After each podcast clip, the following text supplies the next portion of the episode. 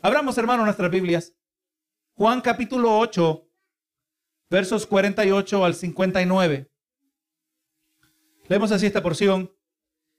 En el nombre del Padre, del Hijo y del Espíritu Santo. Amén. Respondieron entonces los judíos y le dijeron, ¿no decimos bien nosotros que tú eres samaritano y que tienes demonio? Respondió Jesús, yo no tengo demonio, antes honro a mi Padre y vosotros me deshonráis. Pero yo no busco mi gloria, hay quien la busca y juzga. De cierto, de cierto os digo, que el que guarda mi palabra nunca verá muerte. Entonces los judíos le dijeron, ahora conocemos que tienes demonio. Abraham murió y los profetas, y tú dices, el que guarda mi palabra nunca sufrirá muerte. ¿Eres tú acaso mayor que nuestro padre Abraham, el cual murió? Y los profetas murieron. ¿Quién te haces a ti mismo? Respondió Jesús, si yo me glorifico a mí mismo, mi gloria nada es. Mi Padre es el que me glorifica, el que vosotros decís que es vuestro Dios. Pero vosotros no le conocéis, mas yo le conozco. Y si dijere que no le conozco, sería mentiroso como vosotros, pero le conozco y guardo su palabra. Abraham, vuestro padre, se gozó de que había de ver mi día. Y lo vio y se gozó. Entonces le dijeron los judíos, aún no tienes 50 años y, y has visto a Abraham. Jesús les dijo, de cierto, de cierto os digo, antes que Abraham fuese, yo soy. Tomaron entonces piedras para arrojárselas, pero Jesús se escondió y salió del templo y atravesando por en medio de ellos, se fue. Y así he titulado esta predicación, La verdadera lealtad del corazón. Usted sabe que desde el comienzo de la creación se encuentra una batalla por la verdad. Por un lado tenemos la verdad de Dios y por otro por el otro tenemos el engaño del maligno. Sabe que la verdad solo viene en una sola variedad y por naturaleza excluye todo trastorno o distorsión de la verdad, mientras que el engaño del maligno tiene una variedad de expresiones. El maligno usa mentiras, también presenta medias verdades, falsas apariencias, todo con el fin de destruir el propósito redentor de Dios en la humanidad. Comprendiendo esto nosotros, hermanos, desde el comienzo, siempre ha sido cierto. El enemigo tratando de destruir, de desviar los propósitos, pero siempre nos podemos recordar que aunque intensa es la batalla, aunque fuerte sea el poder del mismo maligno, el Señor Jesús eh, prometió, verá que las puertas, de, las puertas del Hades no prevalecerán contra la iglesia. Ya nosotros, hermanos, no peleamos para obtener la victoria. Nosotros peleamos desde una posición de victoria. Nosotros peleamos porque ya somos ganadores. Cristo ya murió, Cristo ya resucitó. Pero esto no detiene al maligno, ¿verdad? De sus esfuerzos. Él no detiene al enemigo de su esfuerzo de engañar a la humanidad. Hermano, la semana pasada eh, fuimos expuestos a una cierta pero contundente expresión de parte de Jesús. Jesús le decía a los religiosos que le escuchaban, aquellos que habían apoyado, se había apoyaban en una falsa confianza de que porque ellos eran descendientes de Abraham. Y le decía a ellos que porque ellos no creían en él, porque ellos en efecto le rechazaban a él, le dijo, ustedes son hijos del diablo. Algo que sigue, sigue, sigue siendo cierto en el día de hoy. Que todo el que no cree en el nombre de Jesús, pero simplemente eh, no, no uno que tiene una simple afirmación de su existencia o divinidad, pero creer en Jesús de tal manera que el individuo está dispuesto a arrepentirse, a humillarse, a sujetarse a Jesús como Señor y Salvador. Pero Jesús dijo que el que no cree en Jesús de esta manera es un hijo del diablo. En el mismo sentido que lo era la audiencia presente en Juan 8. Esto es cierto en el día de hoy. El que anda en la calle. Y no nos actamos cuando decimos esto, sino que simplemente reconocemos una realidad, hermano. La mayoría de las personas con las cuales nosotros tenemos contacto en el diario vivir son hijos del diablo. Bendito Jesús. Eso debe producir una carga en nuestros corazones, ¿verdad? Gloria a Dios. En nosotros tenemos la luz y ellos también pueden ser expuestos a la luz. Vemos, hermano, que esta es una realidad acerca de que todos eran hijos del diablo. Eh, ya se nos había presentado en el capítulo 3 de Juan.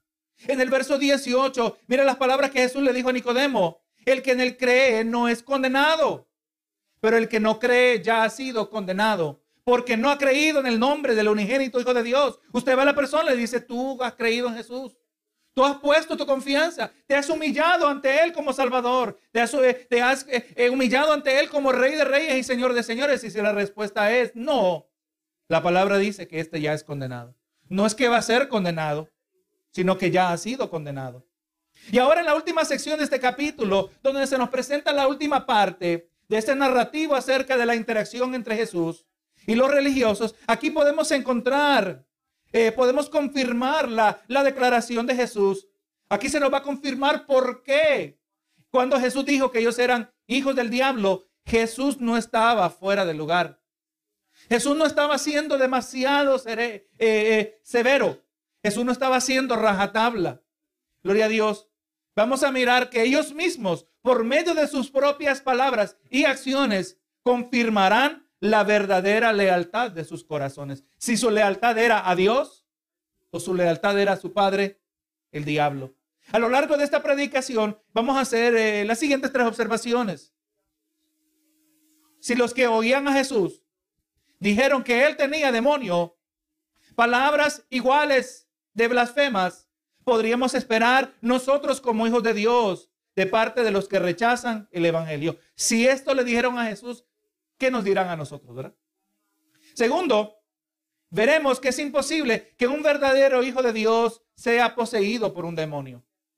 Tercero, miraremos que el incrédulo, aunque de por fuera se mire religioso, el hecho que es incrédulo eh, hace de él terrenal en su manera de pensar y por lo tanto no es capaz de ver las cosas desde una perspectiva espiritual. Usted y yo nos hemos topado con eso mismo, ¿verdad que sí? Cuando usted le habla de las cosas de Dios y es como que usted esté hablando con una pared. Amén. Usted está hablando las palabras de vida y de repente el fulano dice, pero es que la economía, ¿verdad que sí? Así de, eh, de, de, ciego, así de incapaz es el incrédulo de las cosas, de ver las cosas desde una perspectiva espiritual. Vemos, hermano, que en los versos anteriores a los que acabamos de leer, Jesús le dijo a estos religiosos que ellos no hacían las obras de Abraham. Y por eso ellos no eran hijos de Abraham. Pero más bien hacían las obras y tenían los deseos de su padre, el diablo. Su padre les dijo, es mentiroso y homicida, y ellos lo mismo. Por eso ellos no podían oír las palabras de Dios, porque no eran de Dios, porque ellos eran homicidas y mentirosos, igual que el Satanás, que el diablo su padre, porque ellos querían matar a Jesús. Sepa que en el corazón de Dios, o mejor dicho, sepa que en la mente de Dios, cuando alguien quiere matar a otro, el hecho que no lo ha matado no hace, no lo excusa. Es un homicida ya en su corazón. Ellos eran homicidas y mentirosos, porque decían, como vamos a ver, que ellos decían que conocían a Dios, pero en verdad no lo conocían. Ahora vemos aquí el 48 y después de Jesús decirle estas palabras fuertes, hijo del diablo, las obras y deseos del diablo son las que ustedes hacen. Usted no sabe, ustedes no hacen las obras de Abraham. Y ahora dice el 48, respondieron entonces los judíos y le dijeron, ¿no decimos bien nosotros que tú eres samaritano y que tienes demonio? Hermano, puesto que Jesús se había quitado los guantes y les dijo duras verdades. Pero hermano, entendamos, verdades dichas con amor con el fin de confrontar la verdad acerca del estatus, de su estatus delante de Dios. Hermano, entendamos nosotros que van a venir momentos donde nosotros, guiados por el Espíritu de Dios, en el proceso de presentar el Evangelio, vamos a tener que también quitarnos los guantes.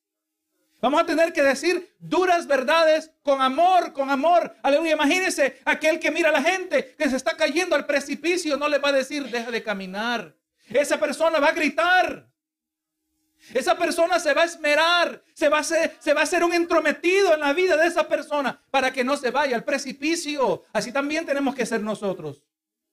Con sabiduría de Dios. Hablar la palabra fuerte cuando necesaria, pero motivada con amor. Y en estas palabras de Jesús, ellos revelan la verdadera ceguera de sus corazones. Ahora ellos ofendidos procedan a insultar a nuestro Señor. Estaban tan confiados ante Dios a causa de que ellos eran descendientes de Abraham, que las declaraciones de Jesús no encontraban cabida en sus mentes. Para ellos pensar que ciertamente eran hijos del diablo, el homicida y padre de mentira, para ellos era una imposibilidad. La única posibilidad para ellos, más bien, que el hijo del diablo, más bien era Jesús. Primero le llamaron samaritano. Posiblemente uno de los más grandes insultos que se le podía decir a un judío. Los samaritanos eran descendientes de judíos que se habían mezclado con gentiles después de la conquista del reino dividido de Israel. Ellos eran mirados como inmundos, gente que no, no formaba parte del pacto original de Dios con Abraham. Hermano, la misma mujer samaritana que se encontró con Jesús o que, que encontró a Jesús en el pozo, le dijo que los samaritanos y los judíos no se tratan. Si un judío tenía que ir a un cierto lugar y, la ruta natural le hubiera llevado a través de Samaria, el judío viajaba una ruta más larga. Así era el trato de los samaritanos y los judíos. Y ahora ellos le dicen, tú eres samaritano.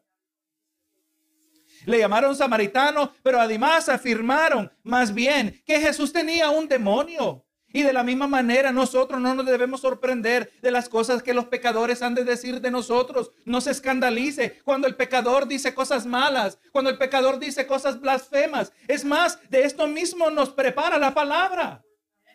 Mateo 5:11 dice, bienaventurados. Escuche bien esto. Bienaventurados sois cuando por mi causa os vituperen y os persigan y digan toda clase de mal contra nosotros, contra vosotros mintiendo.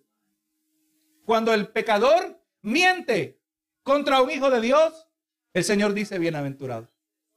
Esa bendición la quiere usted, hermano. Yo creo que normalmente no la vamos a reclamar, ¿verdad que sí? Pero ahí está, hermanos, está disponible. Es una realidad que experimentamos. Primera de Pedro 3:16 dice, teniendo buena conciencia para que en lo que murmuran de vosotros como malhechores sean avergonzados los que calumnian vuestra buena conducta en Cristo. Nos van a calumniar también. Van a decir mentiras acerca de nosotros. Pero que también, gloria a Dios, nosotros somos bendecidos. Dice primera de Pedro 4:14. Si sois vituperados, o sea que hablan mal. Si sois vituperados en el, por el nombre de Cristo, sois bienaventurados, porque el glorioso Espíritu de Dios reposa sobre vosotros. Ciertamente de parte de ellos el es blasfemado, pero por vosotros el es glorificado. Somos bendecidos, hermanos. En otras palabras, vaya mirando esto. Cuando hablan de nosotros cosas blasfemas, cuando, cuando traen calumnias, cuando hablan falsedades, porque nosotros somos verdaderamente hijos de Dios, no se desanime. El Señor dice que usted es bendito. ¿Por qué es bendito? Porque usted está representando a Cristo. Y no se sorprenda que lo que le hicieron a Cristo se lo van a querer hacer a usted. Si no lo rechazan a ustedes porque usted es del mundo, dice Jesús, ¿verdad? Eh, el mundo los recibe a ellos porque son del mundo, pero cuando no somos del mundo, el mundo nos aborrece. Así que eh, un creyente, hermanos, vamos mirando que experimenta estas cosas eh, y vemos que a Jesús le dijeron que tenía demonio. Obviamente, hermano, Jesús no tenía demonio, gloria a Dios. Vamos entendiendo lo que dice el verso ahora 49. Respondió Jesús, yo no tengo demonio, antes honro a mi Padre y vosotros me deshonráis. Ahora, esta pregunta, hermano, ¿cómo es posible que Jesús, el Hijo de Dios, el que perfectamente hacía la voluntad de Dios, tuviera demonio? Ellos ciertamente no estaban evaluando el fruto de Jesús. Ellos lo rechazaban meramente por sus palabras. ¿Cuántas cosas malas hizo Jesús? Ninguna. El récord, el testimonio, el historial de Jesús, lo que se contaba acerca de él era de obras buenas. Ellos no lo rechazaban basado en su fruto, lo rechazaban basado en sus palabras. El testimonio de Jesús era intachable. Él había obrado milagros de manera incuestionable. Ellos no lo rechazaban por eso. Ellos decían que tenía demonio basado en sus palabras. Ellos se atrevieron a decir que tenía demonio porque las palabras de Jesús eran acusadoras, porque se iban directamente a la conciencia. ¿Usted ha visto personas? Esta es una táctica de personas que se encuentran en un debate, en una discusión. Cuando la otra persona está ganando el debate, cuando la otra persona está ganando el argumento, el que está perdiendo deja de argumentar y ahora empieza a insultar. Yo no te voy a escuchar porque tú eres tonto. Eso es lo que hacen cuando ya no se pueden defender. Aleluya, las palabras de Jesús se iban, traspasaban hasta el alma de ellos, se iban hasta lo más profundo. Ellos no podían tolerar ser confrontados con sus pecados. Yo me podría imaginar que cuando le decía, ustedes son hijos del diablo, aquellos que pretendían, eh, se jactaban de ser hijos de Abraham, el Espíritu les traía a sus mentes sus pecados secretos. Porque ese pecado secretos tenían, ¿verdad que sí? Ellos odiaban a Jesús por sus palabras. Hermano, era imposible que Jesús tuviera demonio. Y porque aquí nos dice, porque él honraba al Padre. Ellos deshonraban a Jesús y deshonraban al Padre al mismo tiempo y en el mismo sentido. Ahora déjeme traer un importante paralelo, un importante paréntesis acerca eh, del creyente que ha nacido de nuevo. De la misma manera como Jesús también, nosotros ahora como hijos de Dios podríamos también ser acusados de tener demonio. Es importante aclarar que un verdadero hijo de Dios no puede ser poseído por un demonio. Una persona que hizo profesión de fe podría ser, puede tener demonio. Una persona que, habrá hecho un tipo de compromiso con Dios puede tener demonio, pero uno que ha nacido de, nuevo no puede tener demonio. Escuche bien, la profesión de fe es simplemente algo externo. ¿Verdad que sí? Eh, como los compromisos pueden ser algo meramente externo, no automáticamente dictan que algo interno ocurrió. Pero cuando hablamos de alguien que ha nacido de nuevo, estamos hablando que algo sí ocurrió en ese corazón. Ahora, uno que hizo profesión de fe, puede ser que van a ser de nuevo o que nació de nuevo, pero el tiempo lo va a mostrar si el que hizo profesión de fe tiene posesión de fe, ¿verdad que sí? El tiempo lo muestra, eso lo dijo. No dijo por sus profesiones los conoceréis. Por su fruto los conoceréis, ¿verdad? Hay que ver el fruto, si esa profesión fue genuina. Y uno que ha nacido de nuevo no puede tener demonio.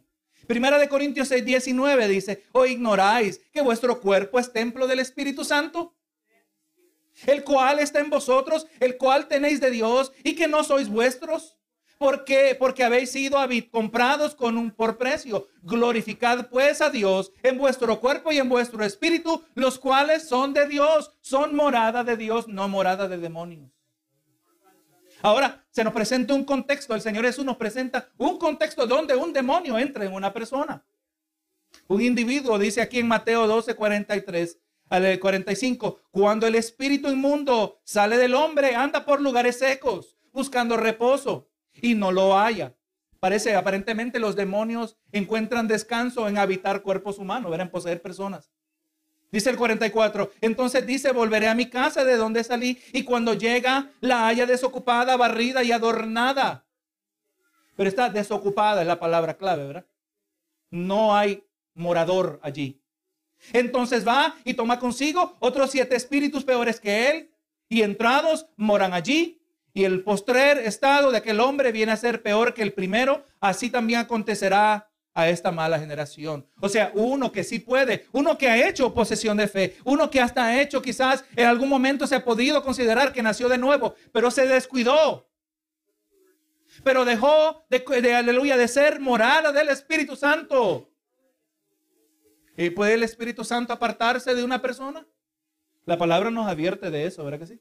Entonces, si había salido un demonio, y déjeme aclarar también, no todo incrédulo, o no, no, no me atrevo a decir que una mayoría, pero no podemos asumir que porque era incrédulo estaba poseído, ¿verdad? Pero del incrédulo que sí salió un demonio, y este supuestamente vino a Cristo, y se fue el demonio, ¿por qué? Porque fue desocupado. Porque quizás fue morada ahora del Espíritu Santo, pero ahora el Espíritu Santo ya no habita en esa persona. se nos presenta que los demonios quieren volver a ver si pueden ser inquilinos una vez más. Así que hermano, un creyente no puede ser uno nacido de nuevo, no puede ser poseído, pero sí podemos reconocer que puede ser oprimido. Amén. ¿Será que Pedro estaba siendo oprimido? Cuando Jesús estaba diciendo, Satanás te ha pedido para zarandearte como el trigo. ¿Será que se podría considerar eso opresión demoníaca? No posesión. Recuerde cuando le preguntó Jesús a Pedro, ¿y quién dicen, quién decís, eh, quién decide ustedes que yo soy? Y él dijo, tú eres el Dios, el Dios verdadero. Y, y Jesús le dijo, ¿verdad? Que, que, que el Padre se lo había revelado. Estamos hablando de un Pedro que había nacido de nuevo.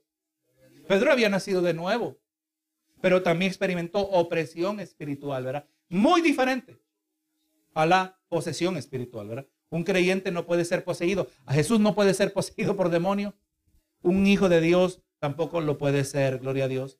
Y ahora volvemos al texto, el verso 50. Y Jesús dice, pero yo no busco mi gloria. Hay quien la busca. y juzga. Ellos blasfemaban contra Jesús por medio de, estas de, estas palabras y se glorificaban a sí mismos en el proceso.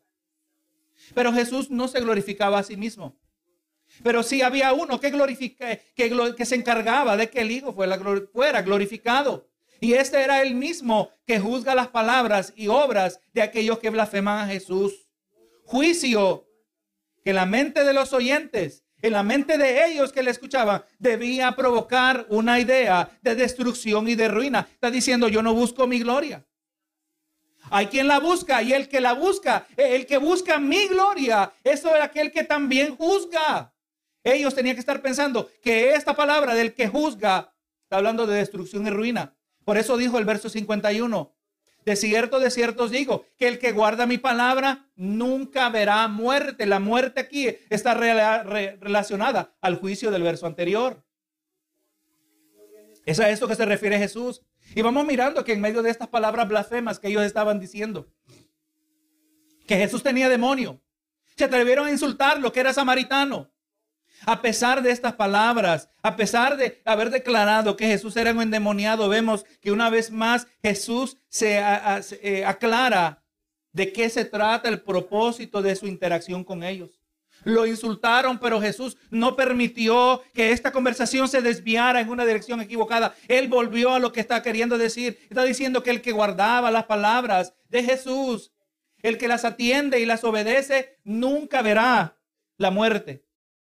Sepa, hermano, que nosotros debemos entender que cuando dice que nunca verá la muerte, tenemos que entender que Jesús no se refiere específicamente a la muerte física pero más bien se refiere a la segunda muerte que experimenta el incrédulo.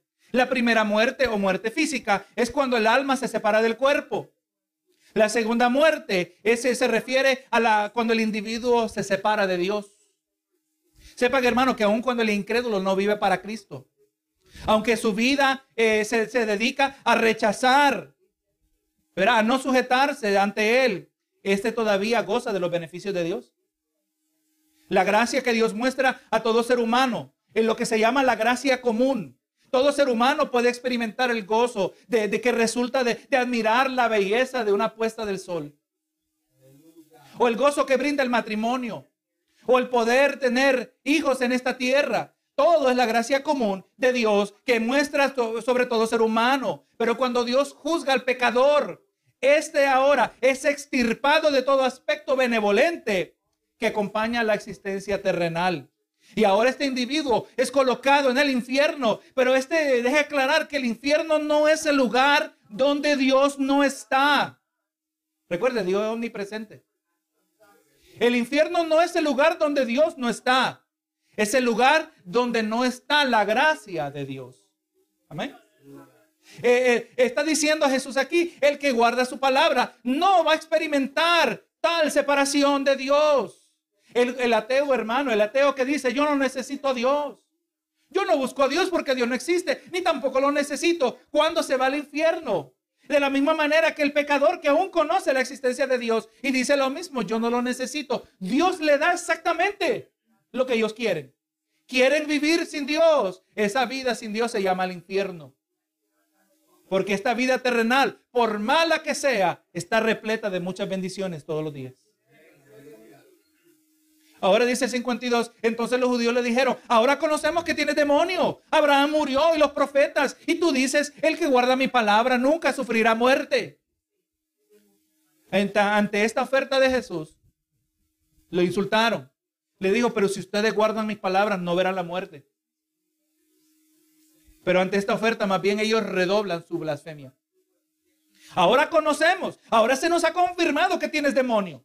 Según ellos, Tan ridícula era esta propuesta de parte de Jesús que tenían, que ellos creían que él tenía que estar bajo la influencia demoníaca para hablar tal locura. Es una locura lo que tú estás diciendo. Dice el 53, ¿eres tú acaso? ¿Eres tú acaso mayor que nuestro padre Abraham, el cual murió? Y los profetas murieron. ¿Quién te haces tú mismo a ti mismo? Hermano, tan, según ellos, eran tan absurdas las palabras que Jesús decía que fueron incapaces de captar que Él no estaba hablando, Él no estaba usando el mismo sentido, Él no estaba hablando de la muerte. en el mismo sentido que ellos. Si el gran padre Abraham murió y los grandes profetas de Dios murieron, ¿cómo hace Jesús tal declaración? Si Jesús hubiera estado hablando en un sentido físico, le digo que si Jesús hubiera estado hablando en un sentido físico, ellos todavía hubieran estado equivocados. Porque no era completamente absurdo decir que algunos no morirán en el sentido físico. Por cuanto tenemos ejemplos de Enoch en Génesis 5. Y Elías en Segunda de Reyes capítulo 2. Individuos que no vieron la muerte. Aunque Jesús se hubiera estado hablando en el sentido físico, no era absurda la proposición de Jesús. Pero aunque Jesús, es más bien, pero Jesús está hablando en el sentido espiritual.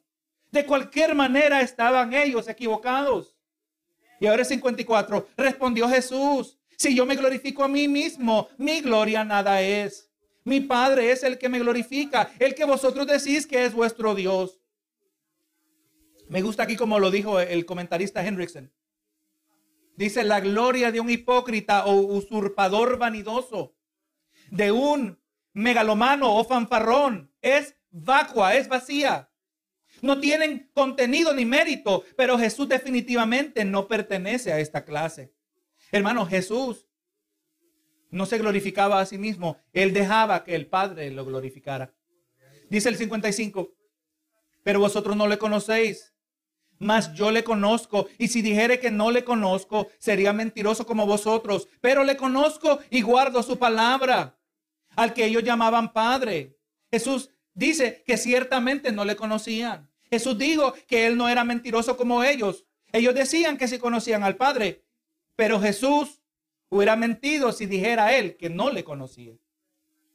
Y ahora presenta como evidencia de que él sí verdaderamente conocía al Padre. ¿Cómo? Porque él guardaba su palabra. O sea que él obedecía y se sujetaba a la palabra del Señor. ¿No encontramos nosotros en el Señor Jesús el perfecto ejemplo de obediencia? El perfecto ejemplo que nosotros debemos, eh, eh, gloria a Dios, imitar. Él nos dejó el ejemplo que andando en carne y hueso, igual que nosotros, Él se mantuvo fiel a la voluntad del Padre, se sujetó a la voluntad del Padre, decía las palabras del Padre, fue obediente hasta la muerte ¿No es ese el modelo que nosotros debemos seguir? ¿No dice la palabra que nosotros cada día debemos estar más y más a la medida y la estatura de Cristo? Comparándonos con Jesús cada vez más. Él era, él sí conocía al Padre, porque él guardaba la palabra del Padre. Ahora le pregunte a usted, hermano y oyente, que está aquí presente, ¿conoce usted al Padre? Piense bien antes de contestar. Considere la evidencia en su vida como base de su contestación. Como ya Jesús dijo, conocer al Padre significa guardar su palabra. Pero esto implica mucho más que estar familiarizado con las escrituras. Significa mucho más que poder memorizar grandes porciones de la palabra como lo hacían los fariseos. Conocer al Padre significa experimentar una relación íntima de amor, confianza y obediencia. Significa experimentar comunión con Dios, comunión que se expresa, eh, se experimenta también por medio de la oración, en, el estudio de las escrituras y al nosotros buscar reflejar a Cristo. Mire las palabras de Juan en primera de Juan 2.3. Y en esto sabemos que nosotros le conocemos si guardamos sus mandamientos. Guardar eh, en el sentido de su palabra se refiere a, tomar eh, una porción de la palabra e internalizarla. Internalizarla en el sentido que entendemos lo que esto quiere decir, lo que esto significa para nosotros, lo que Dios requiere a través de nosotros. Como dijo el salmista, ¿verdad? En el Salmo 119, en mi corazón he guardado tus dichos para no pecar contra ti. Muchas cosas implica guardar su palabra. El que guarda la palabra tiene una relación distinta hacia el pecado. No quiere pecar. Quiere agradar al Señor. Y, quizás, hermano, podríamos dedicar una predicación entera solo al concepto de guardar la palabra del Señor. Y esa es la pregunta con la cual nos vamos nosotros. ¿Conozco yo al Padre? ¿Verdaderamente guardo su palabra? Hermanos, sepamos que guardar su palabra no es simplemente una obediencia externa pero una obediencia que nace en el corazón, un corazón que ha sido transformado. 56. Abraham, vuestro padre, se gozó de que había de ver mi día. Y lo vio y se gozó. En otras palabras, es como que Jesús le estuviera diciendo, ustedes que dicen que Abraham es su padre, sepan que él se gozó de ver el día de Cristo. Abraham, hermano, vamos entendiendo en este verso que Abraham poseía una clara comprensión acerca de la muerte expiatoria de Jesús.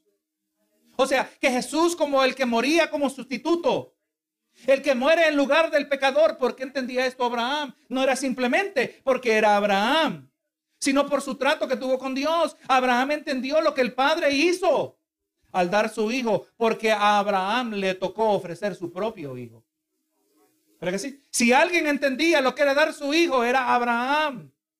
Abraham comprendía el puente que se iba a establecer a través del Mesías, a restaurar por medio de su muerte y resurrección la comunión entre el hombre y Dios. Por eso dice que Abraham vio mi día y se gozó. Se gozó. El Señor le, el Dios le reveló a Abraham esta comprensión. Ahora, por medio de estas mismas palabras, vemos que Jesús afirma poseer una identidad mayor a la de Abraham. Y esto lo vamos a seguir mirando los versos que vienen. Ahora el 57 dice, entonces le dijeron los judíos, aún no tienes 50 años y has visto a Abraham. A lo largo de esta conversación, Jesús ha estado haciendo referencia a verdades, a realidades espirituales y trascendentes pero vamos mirando que ellos eran incapaces de entenderlas. Para ellos, todas las palabras de Jesús deben ser entendidas exclusivamente desde una perspectiva terrenal. Para ellos, cada afirmación de Jesús es incompatible con su manera de pensar. Era absurdo, cada expresión de Jesús, cada afirmación era absurda, era ridícula, era el producto de una mente endemoniada. Así de torcidos, así de corta tenían la vista. Pero mire lo que dice el apóstol Pablo en 1 de Corintios 2:14 hablando de esto mismo, dice, "Pero el hombre natural no percibe las cosas que son del espíritu de Dios, porque para él son locura no, y no las puede entender porque se han de discernir espiritualmente. Por eso, hermanos, cuando usted y yo hablamos de lo más importante para una vida, escuchar el mensaje de redención, el mensaje del perdón, las buenas nuevas del Evangelio en Cristo Jesús. Cuando usted le habla al incrédulo, usted se da cuenta que está hablando con una pared, hermanos. Asegúrese, hermanos, que si un día esa pared se va a romper, si esa pared se va a traspasar, no se va a traspasar porque usted lo pasa invitando a la iglesia. ¿Usted no ha encontrado que bien frustrante invitar a la gente a la iglesia y no vienen a la iglesia? Porque es que invitar a la gente a la iglesia no es el evangelio. Predique el evangelio. Si esa pared un día se va a romper, recuerde, nadie puede venir al Padre, nadie puede venir a mí si el Padre que me envió no le trajere. ¿Cómo le trae el Padre? A través del Evangelio. La fe viene por el oír y el oír por la palabra de Dios. Abre la palabra de Dios. Atrévase, hermano. Atrévase a hablar la palabra. Invítelo en el proceso, pero evangelícelo primero. Siembre la semilla. Quizás añada lo que otro ya sembró. Quizás a usted le toca regar, a otro le va a tocar cosechar, pero tiene que sembrar el evangelio, no meras invitaciones a la iglesia. Si no siguen siendo paredes si no siguen pensando que las cosas de Dios son locura. Hasta que Dios habilita el corazón. Usted y yo estábamos muertos en delitos y pecados. Y Dios habilitó nuestros corazones para poder entender la palabra de Dios. Los que oían a Jesús no estaban en ese lugar todavía. Y ahora continuando, el verso 58 dice, Jesús le dijo, de cierto, de cierto os digo, antes que Abraham fuese, yo soy. Usted sabe que la palabra desierto, de cierto, las dos palabras desierto, es literalmente la palabra amén. Jesús dijo, amén, amén, os digo. Lo que le voy a decir es tan cierto que lo tengo que decir que es cierto. Esto es tan cierto. Y es cierto, dice, antes que Abraham fuese, yo soy. Escúchenme, está diciendo, esto es importante. Y ahora cuando Jesús usa la expresión yo soy, nos está diciendo no solo que cada una de las palabras que aparecen en la escritura es inspirada y escogida e importante, pero vamos mirando que no solo las palabras son importantes, pero también aún la misma gramática de las escrituras es inspirada. Escuche bien esto, hermanos. Este no es un error en la conjugación del verbo ser. Cualquier persona en el contexto de las palabras de Jesús debidamente hubiera dicho, yo era. Antes, yo era. En lugar de decir, yo soy. Pero Jesús no es cualquier persona. Jesús es Dios eterno inmutable, sublime, elevado sobre toda su creación, todopoderoso, sin principio, sin fin. Solo Él puede apropiarse debidamente de la expresión que se le fue dicha a Moisés. Aquí Jesús se estaba apropiando de un título que no se le había otorgado a nadie, aparte del que la aparición que tuvo Moisés en el libro de Éxodo, capítulo 13, verso, capítulo 3, verso 13 y 14 dice, dijo Moisés a Dios, he aquí que llego yo a los hijos de Israel y les digo, el Dios de vuestros padres me ha enviado a vosotros. Si ellos me preguntaren, ¿cuál es tu nombre? ¿Qué le responderé? Una pregunta legítima, ¿verdad? Y dice el 14, y respondió Dios a Moisés, yo soy el que soy. Y dijo, así dirás a los hijos de Israel, yo soy, me envió a vosotros. Aquí no hay errores en gramática, hermanos. Aquí no hay errores en conjugación de verbos. Hermano, cuando Jesús dijo, yo soy, él está afirmando poseer la misma divinidad de Jehová en el Antiguo Testamento. Yo soy se refiere a la doctrina de la aceidad de Dios, doctrina que establece e indica que como Dios, siendo Dios, no necesita a nadie. Él es independiente de toda su creación. En el día de hoy, hermano, encontramos predicadores ridículos, ciertamente ridículos, que Dios se sentía solo y por eso hizo al hombre. No, hermano. Dios no necesita a nadie. Dios no necesita a nadie para poder ser amor, porque el Padre, el Hijo y el Espíritu Santo se aman mutuamente y perfectamente. Cuando está diciendo Jesús, yo soy, está afirmando que Él no necesita a nadie y Él es supremo y elevado arriba de toda su creación. Él es el único que verdaderamente tiene el poder de ser. Mientras nosotros simplemente derivamos nuestra existencia de Dios. ¿Usted sabía eso, verdad? Es más, yo no, decimos todo el tiempo, yo soy esto, yo soy lo otro. Pero en verdad ni lo somos tampoco. Porque no tenemos el poder de ser. Si Dios quita la corriente, si se va la luz, se marchita esta flor, ¿verdad? Nos morimos. Dejamos de existir. Aquí vemos, hermano, que el perfecto predicador eventualmente fue efectivo en su transmisión del mensaje. Esta gente ha sido dura, hermanos. Llevamos varias predicaciones mirando eh, cómo ellos resistían las palabras de Jesús y eventualmente llegó a la transmisión del mensaje, lo entendieron. Sus palabras fueron efectivas para revelar el verdadero contenido de sus corazones. ¿Cuál era su verdadera lealtad? Y ellos lo revelaron. Ellos entendieron el mensaje y lo revelaron a través de sus acciones. Verso 59. Entonces tomaron entonces piedras para arrojárselas. Pero Jesús se escondió y salió del templo y atravesando por en medio de ellos se fue. Concluyamos aquí con las palabras del comentarista Hendrickson. La oposición a Jesús ha alcanzado una nueva intensidad, incapaces de contenerse ya más y de controlar su indignación iracunda y aparentemente considerando la afirmación de Cristo como blasfemia horrible que debe ser castigada con la muerte. Los judíos toman piedras para arrojárselas a Jesús y darle muerte sin proceso legal o juicio en la corte. Hermanos, ellos entendieron el mensaje. Ellos no estaban confundidos de lo que Jesús estaba aquí afirmando. El mensaje llegó, pero ellos aún así no lo recibieron. No se desanime, hermano, cuando la gente no lo escucha. Cuando se dice, yo, yo entiendo el consejo del pastor, la exhortación, yo ya voy a invitarlos a la iglesia, primero les voy a predicar el evangelio, pero no se desanime cuando no lo reciben. No se preocupe, esto no quiere decir que usted no está siendo efectivo. Y por cuán simple sea mi presentación del Evangelio, está bien sazonada con el Espíritu Santo. Cuando viene de un corazón sincero. Recuerda las palabras de la mujer samaritana. Ella no había tenido entrenamiento de evangelismo. Ella no se le había enseñado a predicar.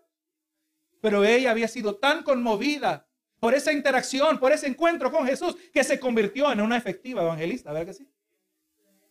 Y esa multitud, un grupo de samaritanos que recibieron a Jesús por causa de esa mujer. Así que no se preocupe, sea obediente, predique el evangelio conforme Dios le va dando sabiduría. No se preocupe si no le escuchan, si a Jesús más bien lo querían apedrear. Pero vamos mirando a que esta sección termina y se nos recuerda que Dios es soberano sobre el tiempo de todas las cosas. Y ahora Jesús, de una manera desconocida, no se nos dice, pero sobrenatural, se logra salir de entre la multitud. El ambiente no estaba bueno, hermanos.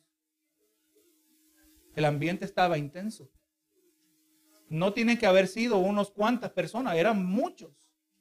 Estaban presentes, indignados por las palabras de Jesús. Usted ha visto cuando una persona la agarra a una multitud. Una escena horrible. Pero Jesús se logró salir, ¿verdad? Como solo Dios lo puede hacer. Señor, cuando lleguemos al cielo, muéstranos esa escena. ¿Cómo le hiciste? ¿Cómo te saliste de la multitud? Porque no era el tiempo, ¿verdad? De Dios. Así que hermano, a lo largo de estos versos hemos aprendido varias cosas acerca de Jesús y de sus oyentes. Vimos cuán blasfemos eran los oyentes de Jesús, porque no era que cuestionaban sus obras milagrosas, pero porque cuestionaban las palabras de Jesús que les confrontaban, le llamaron que era endemoniado.